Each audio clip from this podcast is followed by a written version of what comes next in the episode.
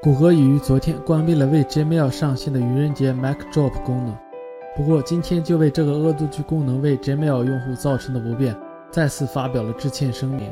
谷歌在声明中附上了一个小黄人扔话筒的 GIF 动画，进一步解释了 Mac Drop 的具体功能，并为该功能对很多用户工作和生活造成的严重影响而表达歉意。曾经的手机行业霸主诺基亚终于在三年后回归了。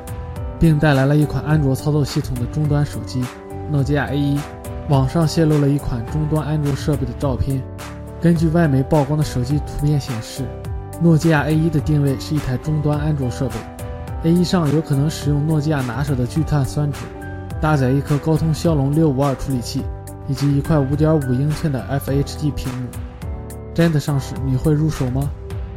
有网友曝光了 Pro 6黑色版真机谍照。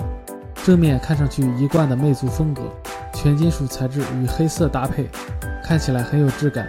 Pro 6将使用压力屏，全功能多级压力触控体验，支持第三方 App 菜单、图片的预览以及打开。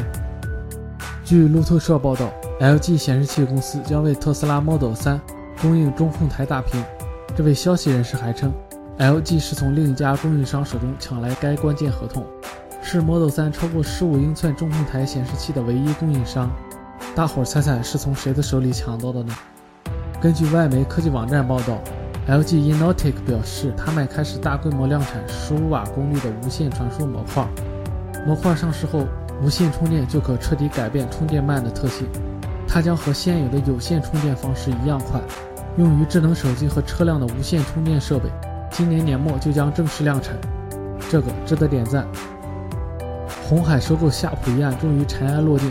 今天，红海和夏普在日本大阪举行联合记者会，双方正式签署协议。红海总裁郭台铭以及夏普社长高桥幸三出席了签字仪式。而收购的金额从最初的近六十亿美元降至不到四十五亿美元。点击屏幕右下角的订阅按钮，可以订阅我的视频。